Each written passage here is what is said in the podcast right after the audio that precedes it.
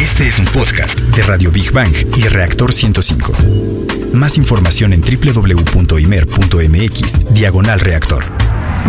Las ondas hertzianas y el conocimiento se fusionan. Radio Big Bang. Con Bárbara Esquetino y Leonardo Ferrera. La diversión también es conocimiento. Radio Big Bang. Ciencia, innovación, cultura, tecnología. Radio Big Bang. ¿Qué, qué, qué? ¿De qué o qué? ¿Por qué? ¿De qué hablas? Pues no sé, estoy de mal humor porque siempre te enojas conmigo, Barbarita, de todo. No sé, ah, estoy feliz, estoy feliz, estoy muy contento. A ver, queridos bigbanianos, queridas bigbanianas, ¿eres malhumorado? Fíjense, según la ciencia, perdón, yo sí conozco a personas cercanas, pero bueno, según la ciencia, las personas con mal carácter, fíjense, son más creativas y pueden ser un genio. ¿Qué opinas, querido bigbaniano? Escríbenos a nuestras redes o llama a nuestros números. Más adelante vamos a leer tu respuesta. Ahora sí, de buenas. ¿Qué tal, amigos? Es un gusto, como siempre, saludarlos. Está en el lugar y a la hora indicada. Esto es Big Bang Radio, donde la diversión también es conocimiento. Transmitimos en vivo en Reactor 105, pun- eh, 105 FM. No iba a decir el punto 7, pero es 105 FM. bien, y quédate bien. hasta ahora con nosotros. Está garantizado que vas a aprender algo nuevo de una manera ágil y divertida. Y les saludamos con el gusto de siempre, Bárbara Esquetino y Leonardo Ferrer, que fue un éxito. Siguen las redes atascadas en comentarios a tu bella persona en tu versión femenina. Oye, Me- un bigbaniano me dijo, Leonor. Dice, ya quiero escuchar. A Leonora. Quiero escuchar ya a Bárbara y Leonor. Vas a ver, ¿eh? Vas a ver. bueno, sí. ajá. Bárbara, la voz y sonrisa más hermosa de este Gracias. radiofónico. ¿Cómo estás, Barbarita? Muy bien, eh? muchas y tu risa y gracias. risa, ¿verdad? Eh, ¿Saben bueno. quién me maquilló? Yo, Sí. pero no pude hacer mucho más. que hubiera querido hacer más, pero ¿No tenía una peluca ni ¿Me veía nada. feo? Me hablaron para decirme una peluquita. Oye, pero ¿no? Hiciste peinado de la maestra Canuta. vas a No, ver, ¿eh? el peinado que tú no se vale, no que se vale. algo más femenino de Bueno, ya regresé a mi versión machín, machín. Queridos Big Banianos, qué gusto saludarlos. Niña Godzilla, nuestra mascota oficial, ven, córrele, córrele. ¡Ah! Eso. Saludemos también a nuestro corresponsal, el ruso de Rusia, Big Barlowski, que siempre, él sí es malhumorado, ¿eh? ¡Ah! Sí, pero te queremos también. Nuestra amiga intrusa, la cúcara voladora, vente, vente rápido. Y al grillo afónico, órale, vente. Eso. Hay obsequios, recuerda nuestras líneas de contacto 5601-6397 y 5601-6399. En Facebook nos encuentras como Big Bang Radio y en Twitter como Big Bang-Radio 1. ¿Y cuál es el menú de hoy, Barbarita? Bueno, pues en nuestra sección de Exploradores del Infinito dedicada al universo y su grandeza, hablaremos del motor imposible o el M-Drive. ¿De verdad podrá funcionar? En la sección Gigante Azul dedicada al planeta Tierra y la importancia de su biodiversidad, hablaremos de las maneras más ecológicas de morir. Ah, Bueno, en nuestra sección Materia Gris dedicada a los principales avances de los laboratorios y los principales proyectos tecnológicos, hablaremos del drenaje en la Ciudad de México y soluciones tecnológicas para sus fallas. En la sección Construyendo Puentes, dedicada a los grandes personajes de la historia y los logros del hombre por alcanzar sus sueños, hablaremos de la infoesfera. ¿De verdad la tecnología está controlando nuestra vida? Y para cerrar, como siempre, bien y de buenas, en nuestra sección Divulgando Humor, donde lo más inverosímil, raro, curioso también es ciencia, hablaremos del mal humor. Defecto de genios y creativos, ¿ustedes qué opinan? Sobre a tu radio, Big Barlowski, el ruso de Rusia, les invita a escuchar nuestra, primer, nuestra siguiente sección. Sí, la primera. Exploradores del infinito. A ver, ¿recuerdan Big Banianos que en fechas pasadas habíamos hablado del motor imposible? Bueno, ya tiene algunos programas, espero que tengan buena memoria. Bueno, para los que no escucharon el programa, vamos a hacer un recuento. El motor imposible lleva también por nombre M-Drive.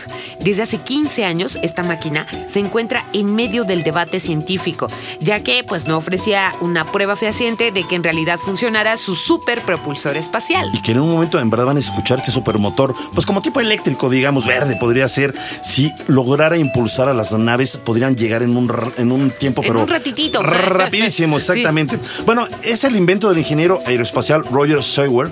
Este motor, en esencia, es un dispositivo que convierte la energía eléctrica en propulsión al hacer rebotar las microondas en el espacio.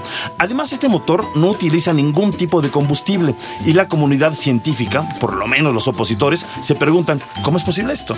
Bueno, pues déjame te cuento más.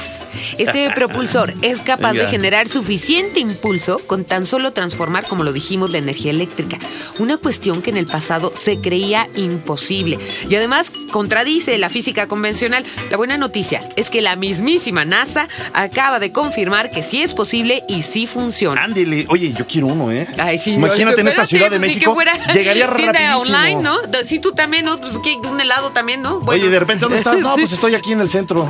Ahorita llego en dos minutos a Santa Fe. Ah, ¿no? Imagínate, ¿no? Bueno, este hecho es una noticia que revolucionaría la exploración espacial, ya que reduciría los costos en la producción de las naves, las cuales además tendrían mucho menor peso y se harían cientos de veces más rápidas. Vamos a escuchar la siguiente información en voz de Rogelio Castro. Next. NASA's Evolutionary Xenon Thruster es un propulsor iónico que lleva funcionando a prueba cinco años y medio sin parar. Este es el propulsor espacial que más tiempo ha logrado permanecer en ignición sin falla y sin detenerse. Ahora la NASA ya tiene planes a futuro para él y planea utilizarlo en futuras misiones espaciales. Next es la versión mejorada de M-Drive, el cual podría reducir el tiempo de viaje a Marte a tan solo 41 días, ya que puede llegar a velocidades de 40.000 metros por segundo. Radio Big Bang.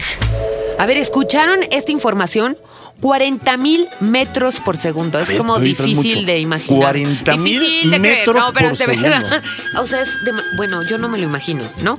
Bueno, sí, como viaje a las galaxias, ¿no? O sea, viaje a las estrellas, Literalmente, ¿no? en un estornudo Ajá. llegas a muchos lugares. Y bueno, a pesar de la controversia que ha generado esta idea, pues los chinos en la Northwestern Polytechnical de Xi'an han puesto a uno de sus científicos más renombrados, de nombre Yang Han, o Yang Yang, ahí no lo sé cómo se diga, a trabajar. Oye, sale bien el chino, a ¿verdad? haces. Ah, Yang Yang. Bárbara. Bueno, ya, a ya lo pusieron a trabajar a este científico en el M-Drive chino. Y además ya han podido fabricar varias versiones de este. No sabemos si le salieron igualitas a las de la NASA, ¿verdad? Pero A ver, mi, mi chinita bárbara. Además, también confirmaron que el M-Drive sí funcionaba. Esta tecnología primero se probará para impulsar motores espaciales. La idea en sí de utilizar un motor de luz no es nueva. Incluso Stephen Hawking anunció en fechas pasadas un plan para desarrollar diminutas naves que recorrerán el espacio, así como los supersónicos, me Sí. imaginé, así personales, ¿no? No, está genial, ¿no? Y para que nos platique más sobre esto, saludamos en el estudio a Toñito Díaz de la Sociedad Astronómica México. ¿Cómo estás, ¿Cómo mi Toño? estás, Toño? Hola, ¿qué tal? Muy bien, Buenas ¿y tardes. ustedes? Bien, ¿te veniste en tu M-Drive o qué? Sí, en una, nave de tipo supersónico. Justamente Venga. es lo que me estaba acordando cuando estaban diciendo lo del. ¿De los supersónicos? Sí, porque, o sea, ¿cómo se llama el, el famoso. El, El. Sí, pero es como mucho más. Bueno, sí. pues es que Oye, este esta, es fíjate, como- esta como- caricatura podría ser como, como La serie esta de- futurista, en verdad. Era futurista en su momento. Era futurista, es de los Spock. 60s, ¿Y es cuál de los es la 60s. del Capitán Spock? Eh, viaje, Viaje a las estrellas, ajá. El así. orejón. Sí, claro. Bueno, a mí más bien yo lo imaginé así de, ah, velocidad, no sé qué, ¿no? Este, ya no me acuerdo cómo le decían la velocidad de este. Eh, viaje warp. Ajá, viaje warp. Exactamente, Pues así, así la veo. Pero bueno, ya dijeron que sí es posible. Sí. Ya lo, que no se ha pagado. O sea, Ahora- este no es alucien, ¿verdad, mi Toño? No, ahora, Este no es ahora más que nada es como trabajar en ello para perfeccionar la tecnología. Claro. Ándele. Y por ejemplo, también hay otro tipo de motores eh, que de hecho surgieron a partir de este, que bueno, también es muy teorizado, de hecho más teorizado todavía que este, que sería un motor con energía oscura, ¿no? Ese sí lo, lo había Eso me da miedo. Yo, yo por más que he preguntado qué es, pero mira, energía oscura. Y, yo, y le preguntas a todos los científicos, ¿qué es la energía oscura? Lo estamos descubriendo. Exactamente. Ay, Pero ¿qué entonces, es? ¿cómo? Sea, la forma moderna pero si hay energía, o sea, si hay energía, le llaman energía oscura. Pero si es una energía ¿Es la de los poderosa. eh, famosos hoyos negros? Exactamente. Em, eh, sí, no, es lo que. Por así Puede decirlo, haber es, materia, es- sí. es algo que abunda muchísimo en el universo, que, se- interactúa con la materia, pero no saben todavía de qué manera. Ah, y es lo que más hay. no nos vaya a chupar, Entonces, obviamente, con esa energía oscura podrían transportar. O sea, sería como el combustible de este motor. Qué interesante. Un poco a la Imagínate par. lo que están Ahora, descubriendo de lo- repente. No, pues de repente estoy descubriendo la energía oscura. No, ¿No ay, no, ah, esto es demasiada imaginación. Oye, ya me enojo.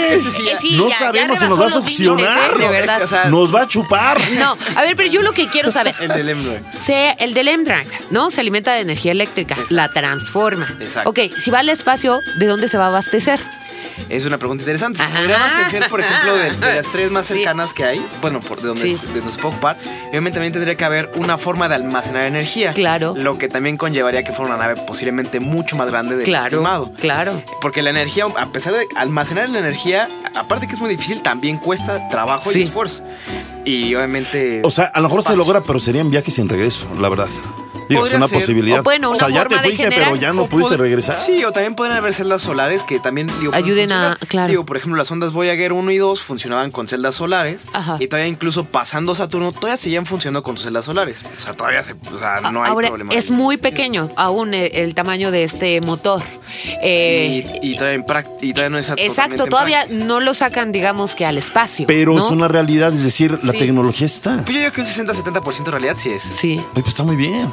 No, pues Está está más- está más fantástico. la- Ahora, hay que recordar que que los desarrollos que se hacen para el espacio, todos los desarrollos que se hacen en las agencias espaciales del mundo, no solamente la NASA, finalmente rebotan de, bu- de muy buena manera en la sociedad para cuestiones positivas. Ahora, esto tiene En un el riesgo siguiente también. programa vamos a hablar de eso. Mira, Sí. tiene un riesgo, porque yo digo, si hay personas que a 200 kilómetros por hora en una vialidad que Ah, sí. tienen que ir a 40 Sí. Y se estrellan, ahora imagínate con una nave de estas, o sea, habría muertes todo el tiempo. No, bueno, Digo, está también hay gente que ver imprudente, qué, qué digo, lo verdad. controlaría, ¿no? Es como, como dices, hay que perfeccionarlo. Pues sí, claro. Pero tienes como la materia prima. Exacto, y el funcionamiento. Y digo, aparte eso ya aplicado a la Tierra sería paso por paso, ¿no? Sí. Digo, lo principal ahorita creo que yo que sería más bien tratar de no estar ocupando tantos combustibles fósiles Claro. para que no afecte. Pues vamos a tener que llegar a otras alternativas y esta se me hace que es muy buena. Mi Toñito, antes de irnos, hay que hacerte la pregunta obligada. ¿Eres malhumorado? Sí, Sí. ya le vi la cara. ¿Tú qué? Sí. Sí, sí. O sea, es que entre Yo neuróticos, en- en- entre malhumorados se reconocen, Yo lo ¿verdad? reconozco desde que lo vi la primera vez. Un malhumorado que viene caminando, mira. Ay, Bueno, bueno, ojalá y escucharas al final esto, pero pues dicen que podrían ser genios. Pues Claro, Ojalá. los- los- Venga, ay, sí, ay, sí, la modestia. Ojalá, ojalá. Está Ah, bien, bueno, está bien, muy bueno. bien. Vamos a terminar la sección. Muchas gracias, Toñito. Exploradores del infinito con Big Bang al momento. Starshoot es el proyecto de viaje interestelar de Stephen Hawking. ¿Quién piensa que si los humanos deseamos prevalecer como civilización, Debemos encontrar otros mundos habitables, ya que somos vulnerables a perecer por amenazas. Claro, lo saben, como la nuclear. Vamos a nuestra siguiente sección. Gigante azul. A ver, a ver, eh, esta es la pregunta para todos ustedes, ambientalistas, queridos amigos que cuidan el planeta, etcétera, etcétera. ¿Qué es lo que consideran como tierra fel- eh, fértil o una... Fértil. un- fértil. Te digo que te estás es que volviendo mi, prim- oriental. mi primo, Yang Yang... eh, Válgala, es que tú no. Ya. Bueno, ¿qué consideras como tierra fértil? Yo creo que Fértil. Ok, fértil. A ver. Como Pitamor, lo dije. Bueno, Ok, ok. válvala, válvala. No. Este, válvala. Perdón.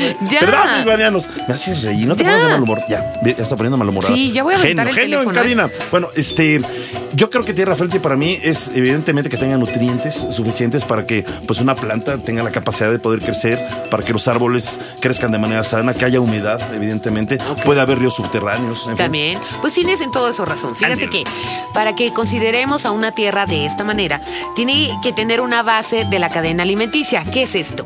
Que cuente con los nutrientes necesarios para la salud de las plantas a través del agua y la presencia de restos orgánicos e insectos. De esta manera, la tierra recibe las sustancias que fortalecerán el ciclo de la vida. Bueno, a ver, ¿sabían que los mejores abonos orgánicos son estiércol y composta? Ex- Excremento de aves y animales marinos, harina de huesos, algas marinas, cenizas de materia orgánica, eh, los residuos de café, pozos de café se le llaman, cabello, orina humana. Cáscara de huevo o plátano, compostas de tés y comida para gatos y para perros. Pero ¿sabes cuál es la mejor de todas, de acuerdo con los expertos? La lombricomposta. Es decir, ah, las lombrices siempre habías la, comentado. la de lombrices, exactamente. La composta de, de lombrices dicen que es la mejor. O bueno, y escuchando esta información, a ver, ¿ustedes qué piensan? No suena tan descabellado lo siguiente. Y está relacionado con la muerte humana. ¡No! Que aunque no nos guste hablar de ella, pues estaremos de acuerdo que algún día sucederá. No. Y lo que les vamos a presentar es una alternativa ecológica que muchas funerarias en el mundo están ofreciendo como la última morada. Oye, perdón, yo como partaguas, yo lo digo públicamente. El día que me quiebre, que mis huesitos se quiebren, a mí tírenme en un árbol o tírenme en una Bueno, por escrito, ¿no? Por favor. Sí, sí, por Sí, escrito. bueno. No, yo no quiero estar guardado en ningún lugar. Yo, al- que me regresen a la naturaleza. Ok. Bueno, y es en esta parte donde entenderán mejor de lo que les hablamos, ya que la dichosa última morada se ofrece a quienes optan por ser enterrados o cremados. La última opción es la más popular, ya que se les ofrecen urnas biodegradables, que son amigables con el medio ambiente. Yo quiero una de esas, ¿eh? Yo Está quiero una de padre, esas. sí. Pues vamos a escuchar más información en la siguiente cápsula. La modalidad de urnas biodegradables es una industria que está creciendo tanto que incluso ya ofrece el servicio de paquetes funerarios ecológicos.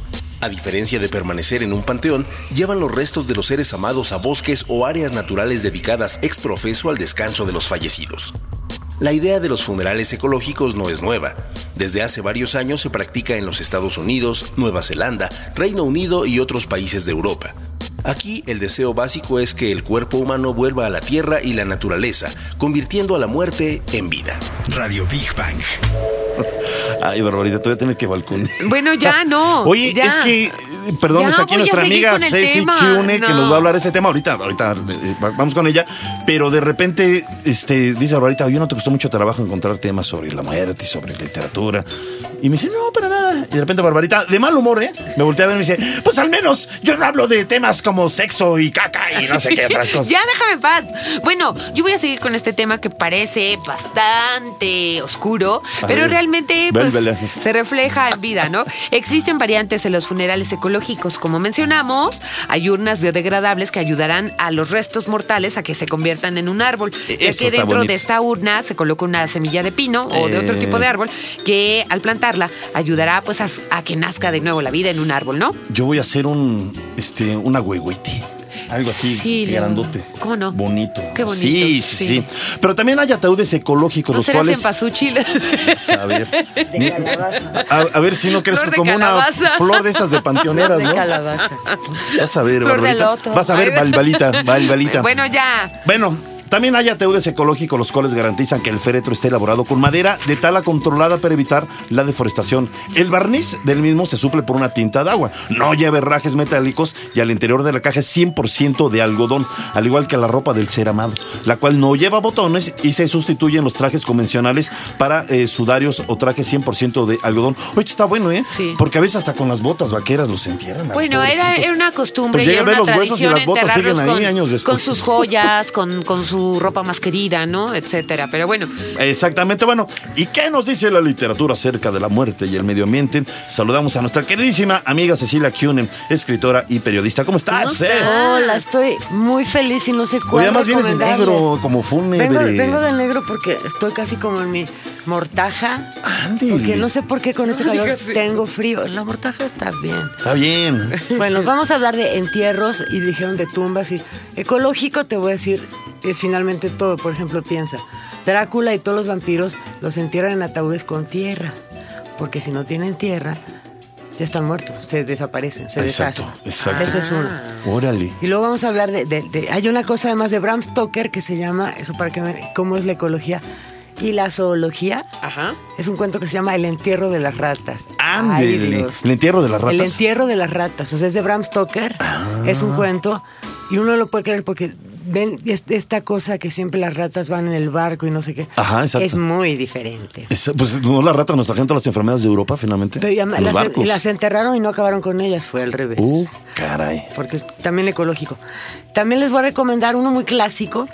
Edgar Allan Poe tiene un cuento que se llama El entierro prematuro. ¿No lo han ándale. leído? En, to- en todos los cuentos de Edgar Allan Poe, que están bien en, en- Ñaca, antologías. ñaca, ñaca. Y entonces buenísimo, porque es eh, un narrador que describe en primera persona un trastorno que le aqueja. Tu personaje está muerto, trastornado, y dice, tengo algo, y resulta que tiene catalepsia. Ay, Ande. caray, pobrecito. Ay. Entonces- o sea que aparentemente está muerto, pero Sí, no o está sea, muerto. o sea, se muere. claro. Eso es terrible, ¿no? Se muere muchas Pues veces. le pasó a un actor, ¿cómo se llama? Este, ay, este actor mexicano, Ah, comediante. Pardavé, Pardavé. Lo enterraron Estamos vivo. transmitiendo en vivo en Sí. Facebook Live, ¿eh? Sí, hola. Pero entonces, fíjate, entonces tiene catalepsia, entonces fíjate que más allá del dolor de corazón y la muerte se muere muchas veces, terrible. Pobrecito, de verdad. Pero espérate, tiene, tiene catalepsia, entonces en algún momento en que está cataléptico más no muerto, es enterrado vivo. Ay, qué horror. Entonces pues de pronto se despierta y se da cuenta que está en un ataúd. No, qué horror, qué Le- espanto. le- lean, No, la muerte, lean no. Edgar Allan Poe. No es, y no escribe canciones ni se vuelve actor como el que se bien. pues, No, no.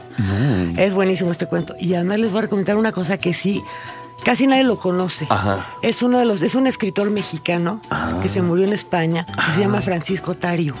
Francisco Tario. Tario. Ah, ok. Dice, Francisco, Francisco Ay, Tario. perdón, sí, yo no lo conozco. No, ¿eh? es buenísimo, porque además tiene, por ejemplo, cuentos, uno que se llama El caballo maldito, no sé, la muerte, no.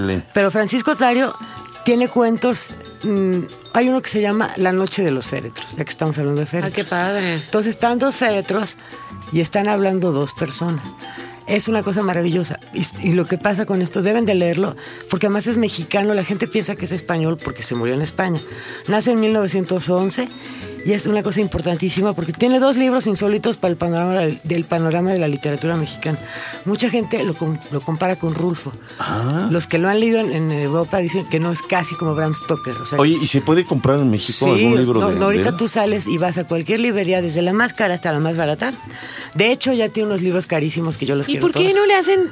Bueno, nos hablan de muchos No escritores, no pero de él no, he- no nunca he oído que le hagan algo de fama, ¿no? No, este, está rudísima. Nada más, déjame, pero déjame decirte una cosa. Personas que van a estos festivales de macabro Ajá. y son Sí, darks, sí, sí, sí, sí. y una de mis mejores y más maravillosas amigas Ajá. es fanática de Francisco Tairo. Ah, ok. Tario. Les recomiendo los cuentos de una cosa que se llama La Noche. Ok. Que ahí viene esta de conversación entre féretros. Ok. Además, no lo puedes creer. Sí da un miedo, ¿eh? Y está súper bien escrito. Y una novela que se llama Aquí Abajo. ¿De Ok. qué crees que está hablando? Estar en un féretro. Ese me sonó abajo. como albur, pero bueno, está bien. No. No fue. Barbarita, estamos hablando de la muerte y el entierro y los féretros que están Sí, aquí abajo. exacto. Ay, este es un puerco, no le hagas caso. Yo estoy hablando Ya, de verdad. Barbarita, ya. no te enojes, Barbarita. Entonces a él le vamos a dar, a ti te vamos a dar el caballo asesinado para que te No, mucho yo no quiero un caballo muerto, Sí, por favor. Francisco Tario. Échenselo a Barbarita. Ya, Ahí le va el ¿por caballo a muerto. A ti, a ti te voy a dar el jardín secreto. Ay, sí, a mí. Ay, ay, Sí. sí, el jardín secreto, la más Porque yo sí de- soy aplicada, fíjate. en- Está no- bien, genio, ya, Ok, mi bella genio, Barbarita. Porque su ok. jardín es secreto. Bueno, qué pues muy bien, mi Sí, querida. Francisco Tario Sí. les recomiendo durísimo. Corran ahora mismo, todo el fin de semana no va a ser Sí nada se más. encuentra en cualquier librería, Cualquiera. ¿verdad? Perfecto. Pues muy bien, muchas gracias. Oye, rapidísimo, la pregunta obligada le doy. ¿Tú eres malhumorada, mi querida Cecilia? No, yo soy un amor, un encanto. Yo la Venga. veo de bastante buen humor, con un espíritu bastante alegre, fíjate. Sí, en realidad tengo un humor muy negro, pero eso, Pero tiene humor. eso no quiere decir que esté de malas, es que así soy. Y, y- Exactamente. y yo en verdad te admiro y este y te estimo mucho, en verdad eres una persona muy inteligente y sí, siempre te veo ecuánime a pesar a veces de los problemas que nos ponen en la vida. Yo te admiro, en verdad. Hay que reírse de casi todo. Exactamente Eh, lo que qué yo digo. bonito, ¿Oíste, oíste. Balbala? ¿Oíste Balbala? Balbala. Hasta en mala ¿Eh? onda, Vale, la vale, verdad, vale, vale. ya no se preocupe. Pues muchas, Pues gracias. Gracias, Ceci, Te querida. queremos, un abrazote. Ay, Y te bueno- yo y yo. Sí, Venga, ah, bueno, tú ya sabes que cuentas con nuestro amor. Y terminamos la sección Gigante Azul con Big Bang al momento. Bueno, en México ya se cuentan con alternativas ecológicas para el eterno descanso. Pero a ver, el mero mero chipocludo en el mundo, para eso de, de los entierros ecológicos y todo, es España. Uno de los países que se coloca dentro de los primeros lugares a nivel mundial en realizarlos, que yo creo que incluso sería el primero, debido a la alta demanda por parte de la sociedad que quieren morir de una manera ecológica. Bueno, vamos rapidísimo a nuestra siguiente sección. Materia gris. Ay, pues este tema está bien interesante. Por, por lo pronto les mando saludos a los amigos que tenemos en Villacuapa. muy porque bien. se trata de lo siguiente. Los mexicas o mexicas llegaron al Valle de México en el siglo XIII. Se establecieron en el islote de Tenochtitlán. Ahí se encontraban uno de los cinco lagos que formaban la zona lacustre del valle. Este se alimentaba de lluvias de los ríos provenientes de la sierra y manantiales. Exactamente, Barbarita, los cuales originaban constantes inundaciones cada vez que llovía. Así que nuestros antepasados, haciendo uso de sus conocimientos y de una ingeniería adelantadísima para la época, construyeron diques. Así lo confirman los relatos de los españoles que al llegar al Valle de México quedaron completamente sorprendidos. Más tarde, al ocurrir la conquista, los españoles decidieron quedarse aquí y formar la capital, es decir, la Nueva España. Esto a pesar del riesgo de las inundaciones. Y bueno, durante muchos años intentó encontrar una solución a esta problemática.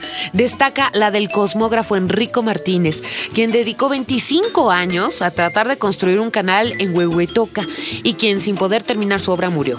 La problemática siguió por muchos años más hasta que el barón von Humboldt visitó México y opinó que este problema podría resolverse construyendo un canal que se dirigiera al lago de Texcoco. Exactamente, ahorita me acordé. Oye, estamos hablando de, de algo hace mucho y cómo estaba hace poco este periférico. Este, 1800. de Por eso mandé saludos a Villacuapa, Ajá, donde la exactamente, gente es guapa. Ah. Oye, no, ya, ni una más. ¡Órale, Balbalita! Muy Bueno, ya. No, ya sigamos con esto, ¿no? Xochimilco, digo, todas las inundaciones, casi casi sacaban las trajineras a la calle. Sí. Qué barbaridad. Bueno, aún después de consumada la independencia, seguía el problema, ya que una de las herencias de nuestro pasado virreinal fue precisamente la falta de drenaje. Y esto seguía sin solución hasta el gobierno de Juárez. Los principales puntos para no poder realizarlo era la falta de mano de obra, la logística y el capital económico, sobre todo yo creo que era este último, hasta que llega al poder Porfirio Díaz y esta situación cambió, pero hay que recordar que seguimos con las mismas tuberías de la época de Porfirio Díaz luego porque dicen que nos inundamos. Vamos a escuchar la siguiente información. En 1884, cuando Porfirio Díaz inició su primer periodo como presidente reelecto, se reanudaron los trabajos del túnel, el Tajo y el Gran Canal de la Ciudad de México. Estos fueron terminados el 17 de marzo de 1900, en pleno porfiriato. Y aunque fueron una magna obra, los problemas con las inundaciones se seguirían suscitando, como en el caso de los años 1950 y 1951, cuando la ciudad sufriría de severas inundaciones. Más tarde surgiría la Dirección General de Obras Hidráulicas en 1959, la cual ofreció solución al problema con la creación de un drenaje profundo, pero no fue sino hasta el año 1967 que inició esta magna obra de ingeniería mexicana del siglo XX. Las obras finalizaron en 1975. Radio Big Bang. Vamos a una pequeñísima pausa comercial y regresamos con más de Big Bang Radio, donde la diversión también es conocimiento. Balbalita. Allá. La mezcla perfecta del conocimiento y la diversión. Radio Big Bang. Radio Big Bang.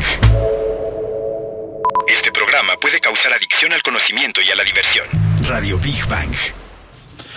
Ya estamos de regreso en Vivan Radio, donde la diversión también es conocimiento. Y estamos hablando de la red de drenaje de la Ciudad de México. Otra problemática de nuestra ciudad es que el agua se desperdicia y gran parte de esas fugas se registran en la vía pública. Algunas de ellas son visibles, pero la mayoría invisibles. Y esto puede ocasionar daños severos como afectaciones estructurales, falta de agua y oquedades. Los expertos opinan que parte importante de este problema se podría resolver sustituyendo las tuberías. Pero imagínate, son kilómetros y kilómetros de, de tuberías. Bueno, ¿no? pues tenemos que empezar algún día porque ya estamos en Chinampas otra vez. Y bueno, aquí es donde queremos hacer mención de la empresa y emprendedores que tenemos hoy en el programa. Se trata de Tubepol, quienes eh, fueron acreedores al galardón de mejor empresa Innova UNAM y quienes han ofrecido más de 10 mil soluciones diferentes a industrias como Conagua, rehabilitando tuberías de una manera tecnológica que redunda en mejoras sociales, cumpliendo con normas internacionales y amigables con el medio ambiente. Y ya están aquí en el estudio y los saludamos con mucho gusto a Jorge Pérez Gavilán, fundador de Tubepol, y Rodrigo Zavala Moreno, gerente comercial. ¿Cómo están? Muy bien, muchas gracias por la invitación. Y además además, súper jóvenes, ¿eh? ¿ah? Qué padre, nos da mucho gusto, de verdad. Y esto suena como muy interesante. Digo, nosotros pensamos, o en lo personal yo pienso que todas las tuberías tienen pues elementos como químicos, este, no sé, que tienen plomo, que son agresivas con el medio ambiente, eh, que de alguna manera van a causar un perjuicio. ¿Cómo es que ustedes rehabili- rehabilitan? Te Le- digo. Les digo que me está saliendo lo china de hoy, man. no, pero hoy vino bien chinita, en serio. Ya, Bárbara, pero ¿qué bueno, es- ¿cómo es que rehabilitan las tuberías? Síguele, síguele, luego porque se pone uno de mal humor. ¿Cómo rehabilitan Genio, las tuberías genio. eh, de una manera ecológica? Fíjate, eh, efectivamente la- las tuberías han venido cambiando los materiales que se utilizan. Ajá. Las primeras tuberías que se instalaron en, en el mundo, no, las primeras primeras incluso eran de madera. hace Ay, de madera. Tiempo. Ah, Después de ladrillo.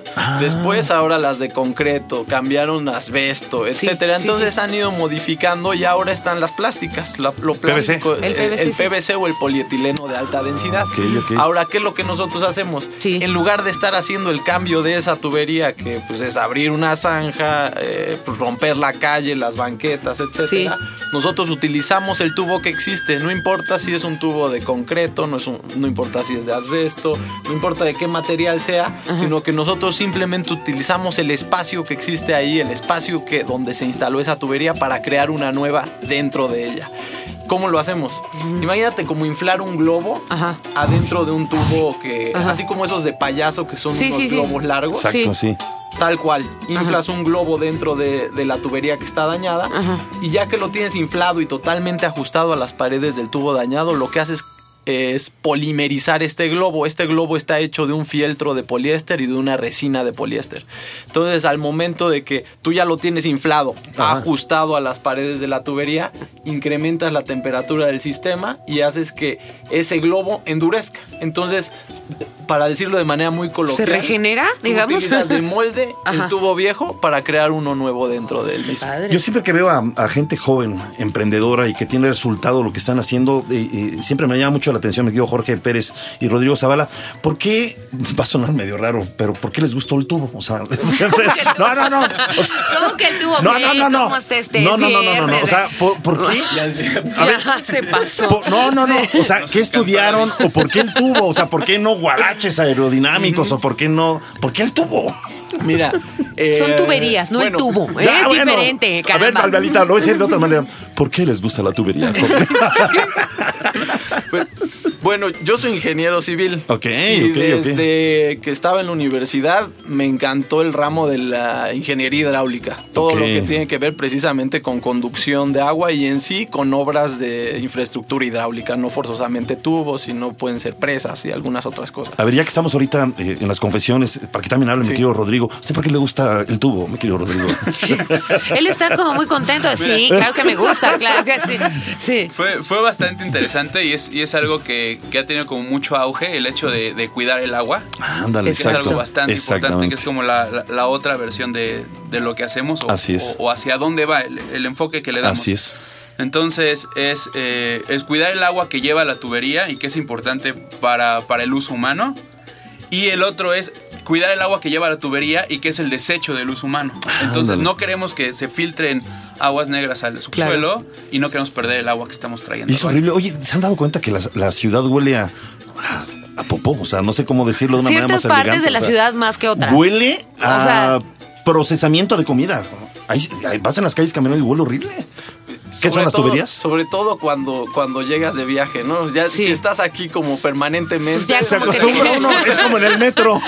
El que entra se desmaya, los de adentro ya estamos acostumbrados. Bueno, y- y- No, no notas tu perfume, pero no se pero esto se debe a que hay mal drenaje. Es eso. Es Ah. que el drenaje es algo que comúnmente no se ve hasta que ya tienes un problema muy grave. Claro. Por decir, el agua potable cuando tienes una bronca, luego luego es muy escandaloso porque pues tienes una fuga de agua Claro. en el piso y entonces ah, hay algo mal. Pero en el caso del drenaje puede estar absolutamente roto y solamente se está filtrando hacia el subsuelo como Sí, menciona Rodrigo. exactamente. Y llega a generar esos malos olores en algún en algún punto. ¿no? Chicos, ¿dónde los eh, puede encontrar Es que la gente? eh, la sí. gente interesada en el trabajo que ustedes realizan, ¿dónde los pueden eh, localizar? ¿En algún teléfono, algún correo que, que puedan dar al Sí, pueden visitar nuestra página web que es eh, tubepol.com y nos pueden localizar en el teléfono de, la oficina y de, de emergencias demás, que es el 1209-0152. Y un correo general es ingeniería.tubepol.com. Yo rápidamente, cualquier persona, o, o tengo que ser una empresa para contratarlos para una obra grande, cualquier persona que quiera arreglar algún problema, eh, quiera pedirles una Puede ser. asesoría. eh, bueno, nosotros hacemos los tubos más pequeñitos que rehabilitamos son 4 pulgadas, que sería la salida de una casa hacia el drenaje municipal. Pero hay muchos condominios, Exacto. este, eh, zonas residenciales Sí. que, que- que también pueden, digamos, podemos nosotros rehabilitar sus tubos. Súper. No sería para una casa así de, oye, el baño de mi casa tiene una bronca, ahí es un plomero. Sí. Pues ya saben, si les gusta el tubo, Tubepol. Con Exacto. Jorge Pérez y Rodrigo Zavala. qué bonita Un abrazo, empresa, chicos. ¿eh? Muy bonita. Gracias, Muchas eh, gracias. felicidades, Muchas en verdad. gracias. Muchas, muchas gracias. Muchas, bueno, pues muchas concluimos la sección materia gris con Big Bang al momento. Ottawa, Canadá, tiene una excelente calidad de agua potable. Y según estudios, la calidad del agua en este lugar es de 100% potable. Pues vamos a nuestra siguiente sección. Construyendo puentes. A ver, ¿conoces el término, querido Big Bangiano, de infoesfera? Está interesante. ¿eh? ¿Saben a qué se refiere? Infoesfera.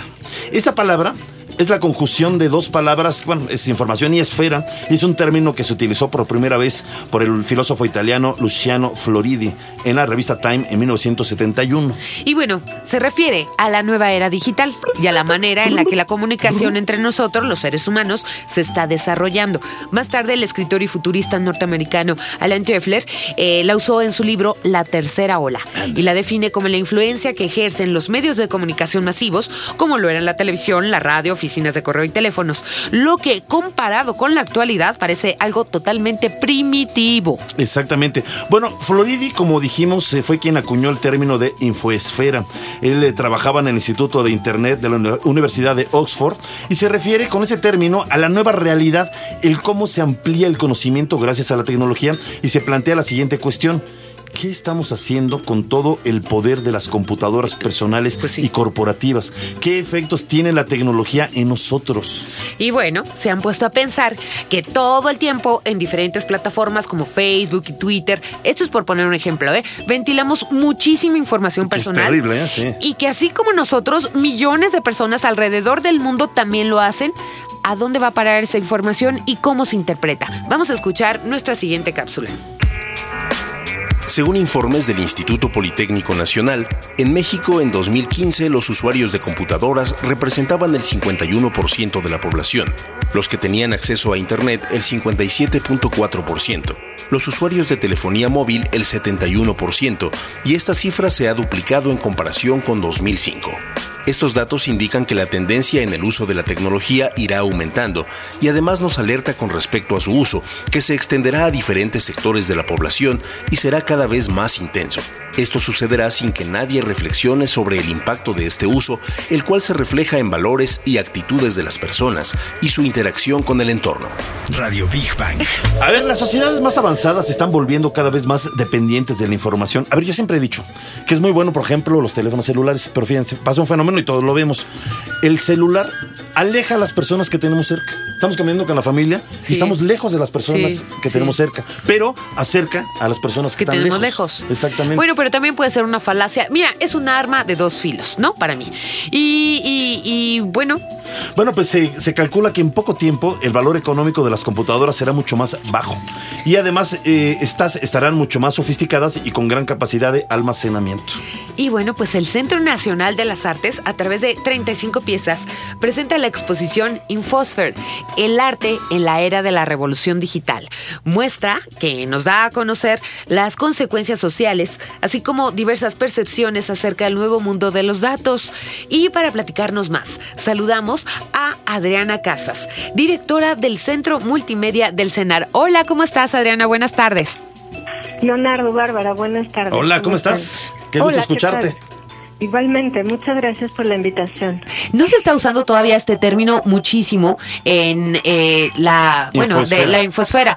Pero bueno, quisiera saber en tus palabras qué es lo que trata de expresar esta muestra. Eh, bueno, eh, info- la infosfera es un término que vamos a escuchar cada vez más seguido. Y se refiere a este cúmulo de información y datos que está entre nuestra cabeza y la atmósfera, datos que se producen con los celulares, satélites, drones, eh, radares, campos electromagnéticos. Y toda esa información la producimos todos juntos en el planeta.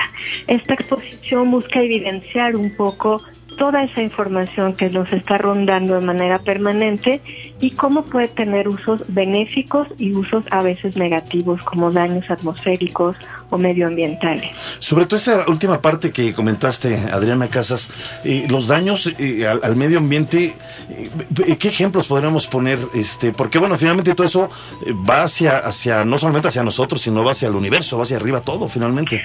Claro, no hay, no hay que perder de vista, por ejemplo, que todos nuestros celulares, cada componente de nuestro celular viene de la Tierra. Ajá. Es un mineral, es un, ¿sabes? Al- Así es. Algún elemento de la naturaleza nos brindó un pedacito de nuestro celular. Si consideramos que cada año lo botamos para tener uno nuevo, eh, habría que pensar también en los tiraderos tecnológicos que son cada vez más grandes, más dañinos para el medio ambiente y que tener un celular nuevo implica volver a buscar en algún punto del planeta ese componente eh, para tener un celular nuevo. Luego pensemos cuántos celulares hay en casa, en la escuela, en el país, en el mundo. Podemos ir como eh, dimensionando eh, esta, es- este daño, esta afección que puede tener el medio ambiente por un celular. Claro. Y además dicen que cada vez que usamos el celular eh, eh, eh, tiene radiación, es decir, si lo tenemos conectado y estamos hablando por teléfono, hay más radiación. Este, esto es cierto, ¿verdad? Claro, claro, no es solamente el aspecto físico del celular, sino eh, todo lo que provoca a nivel de medio ambiente. Cada vez que ponemos algo en algún buscador, hay un daño al medio ambiente. Es decir, la tecnología nos ayuda en muchas cosas, pero también nos perjudica en otras. Entonces hay que ser más conscientes de con el medio ambiente al uso de la tecnología y considerar qué cosas a veces nos puede ayudar mejor un diccionario que una búsqueda en línea, ¿no? Hay veces que buscamos cosas muy simples, definiciones o algo que podemos evitarlo a veces. Adriana, pero bueno, según yo sé, también este término se utiliza ya en la filosofía moderna. Sí, claro. Eh, eh, ah, eh, es que es eh, lo que te quería preguntar. ¿Cómo eh, estamos también marcando los patrones de conducta socialmente a través de todo este uso de la tecnología? No, no, no. eh, Se están Estamos definiendo los patrones. patrones. Sí, exactamente. Yo invitaría a todo el público a visitar la, la exposición Infosfer en el Centro Nacional de las Artes porque justo vamos a ver de manera muy clara esto que estamos conversando. Hay piezas que analizan Internet, que nos están arrojando nuevos términos eh, sociales, filosóficos, para entendernos como fenómeno social en medio de las redes, ¿no? En medio del internet y de esta hipercomunicación, vamos a encontrar piezas que eh, nos, nos hagan pensar un poquito, por ejemplo, en las cámaras públicas, en dónde están los servidores, dónde están físicamente ubicados y financieramente eso que implica, qué implica el uso de drones, por ejemplo, para un reconocimiento geográfico, pero también para un reconocimiento social en una calle. Eh, en fin, hay muchas piezas, 35 piezas como ya lo mencionaban, que van desde eh, satélites, drones, redes sociales, por, supuesto, no uso de imágenes de manera masiva. Y cómo puedo- podemos ir interpretando todos estos datos, cómo un espacio puede ser censado en todos sus datos para tener una casa, por ejemplo, que no daña al medio ambiente, sino que aproveche la luz, la, la humedad, etcétera. Hay como muchas visiones distintas, 35 visiones distintas de este uso y manejo de datos que producimos diariamente de manera voluntaria y también involuntaria. Pues mi querida Muchas Adriana gracias. Casas, directora del Centro Multimedia del CENAR, te agradecemos mucho tus palabras y gracias por haber estado con nosotros en Viva en Radio. Gracias a ustedes. Martes a domingo de 9 a 6, entrada libre. Perfecto, muchas gracias. Muchas gracias. Hasta luego. Hasta luego. Bueno, pues vamos a concluir la sección Construyendo Puentes con Big al momento. Un estudio sobre los usuarios en Internet en México reveló que sus hábitos más frecuentes son acceder a redes sociales con un 85%, búsqueda de información con un 78%. Enviar y recibir correos electrónicos 73%, chat eh, 64% y comprar en línea 25%. Y Bien, bueno, todos. ay, Muy bien, pues ahora yo estoy bueno. contento. Vamos a hablar de la siguiente sección, mal humor. Venga. Divulgando humor.